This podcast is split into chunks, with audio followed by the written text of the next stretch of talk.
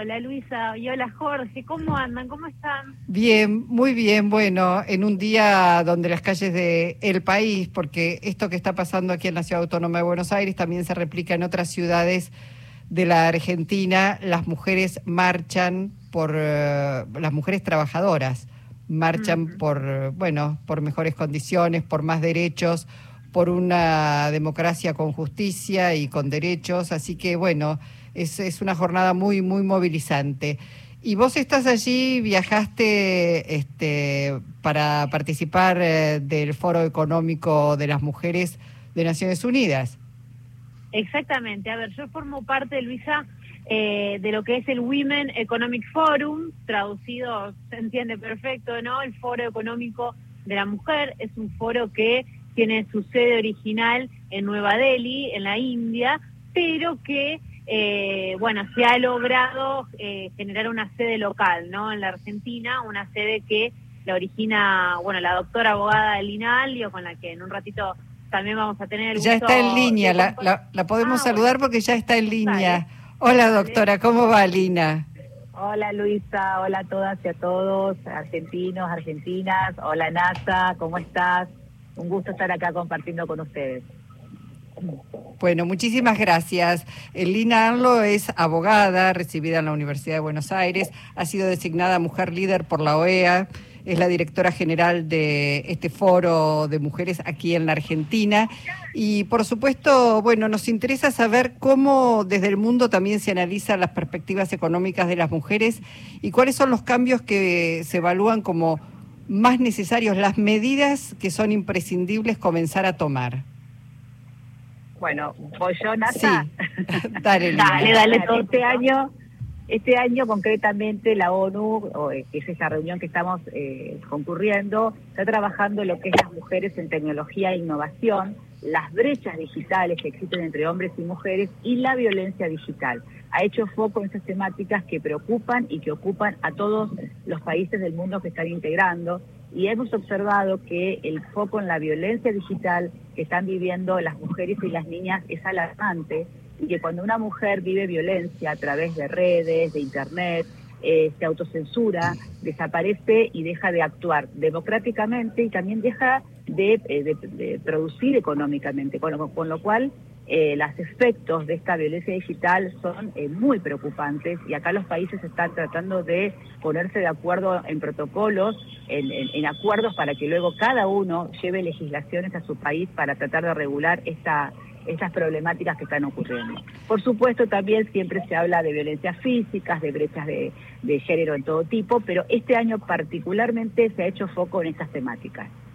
NASA, pregunta a vos. Bueno, a ver, Alina, la, la, realidad es que hemos conversado un montón al respecto, pero me parece sumamente interesante contar al público también por qué esta, ese tipo de violencia, ¿no? Que uno podría pensar la digitalización en realidad abarca todo tipo de universo, no solamente a las mujeres. Sin embargo, nos referimos en este caso que la violencia de género también está vinculada a la digitalización. ¿Qué tiene que ver el universo de las mujeres y adolescentes con este tipo de violencias? es que claramente, como las mujeres siempre estamos en desigualdades, llegamos tarde también a las tecnologías.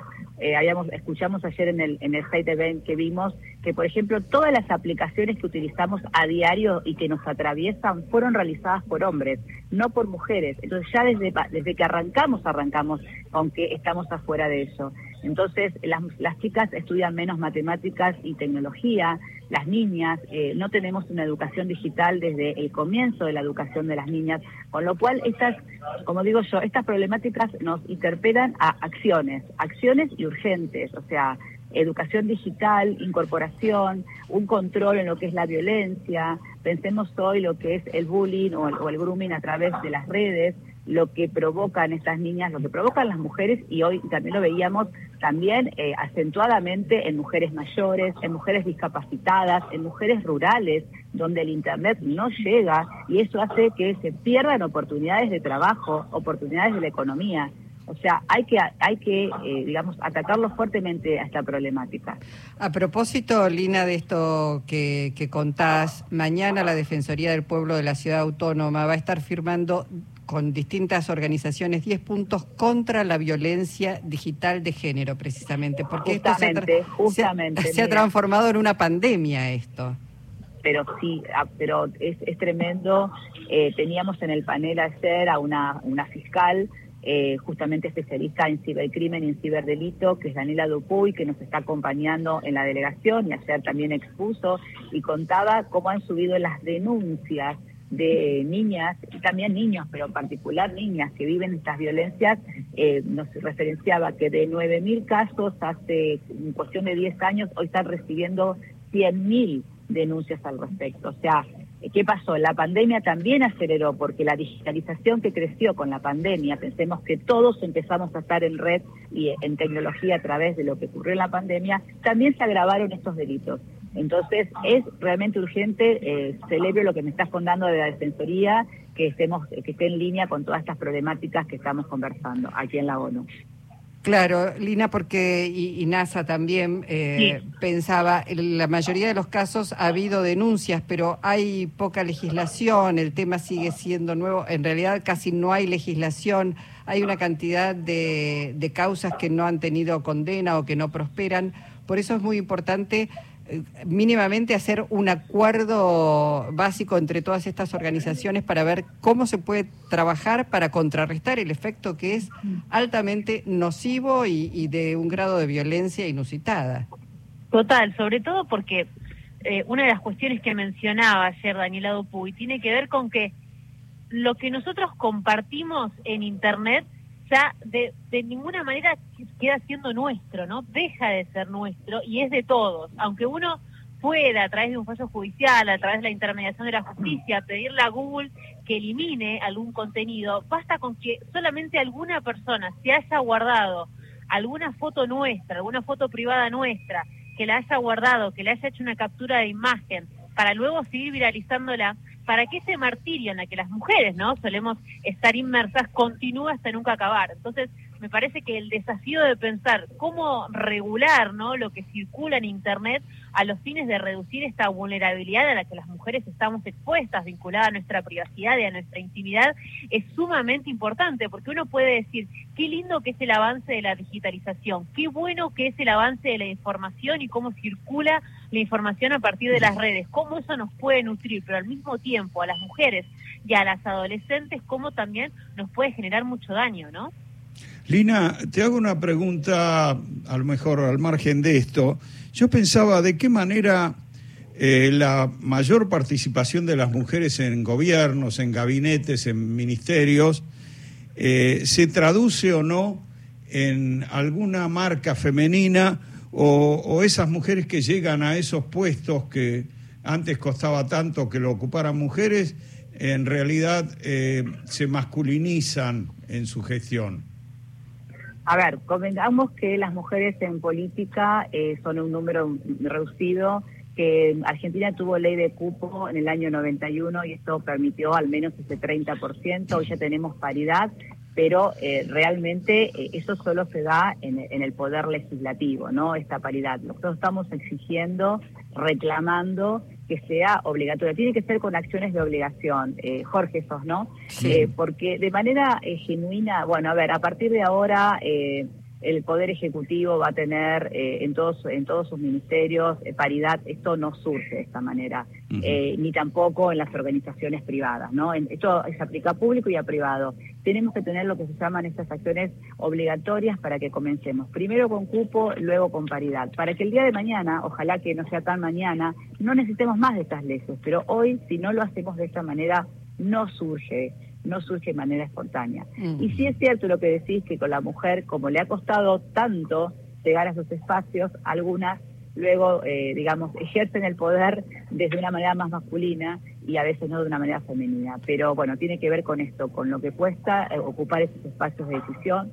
Hoy cuando a la mañana hicimos un video en la puerta de la ONU, porque hoy no estamos celebrando, hoy estamos conmemorando el Día Internacional de las Mujeres, porque esto no es una celebración, porque todavía reclamamos derechos, reclamamos espacios, reclamamos que no nos violenten, que no nos maten, que no nos silencien.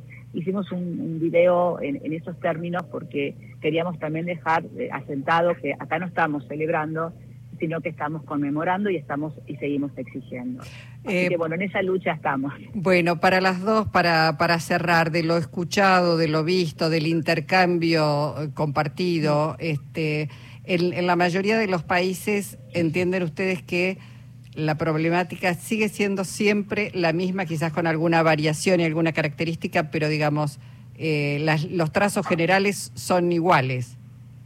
Sí, eso es cierto. Eh, uno veía acá, pensemos que están todos los países presentes, ¿no? La diversidad absoluta que, que había en, en esos recintos, pero se traducía las mismas luchas con algunas diferencias. Por ejemplo, participé de un panel de mujeres afganas y ellas pedían acceso a la educación, acceso a la educación, es decir, ahí es mucho más profundas las luchas, ¿no? Eh, hay- algunas algunos puntos que por ahí no tenemos la misma situación, pero de manera general, digamos que todas tenemos la misma lucha mancomunada del lugar que vengamos, de los 180 países que estaban presentes. Por eso hoy cuando eh, comentábamos que eh, cuando a la mañana hubo esto, con esta conmemoración se sentía y se respiraba esa cosa de hermandad en la lucha, eh, fue realmente maravilloso y realmente muy emocionante. Doctora Lina Anlo, muchísimas gracias. eh, Te mandamos un abrazo desde aquí y cerrá vos, NASA, desde Nueva York.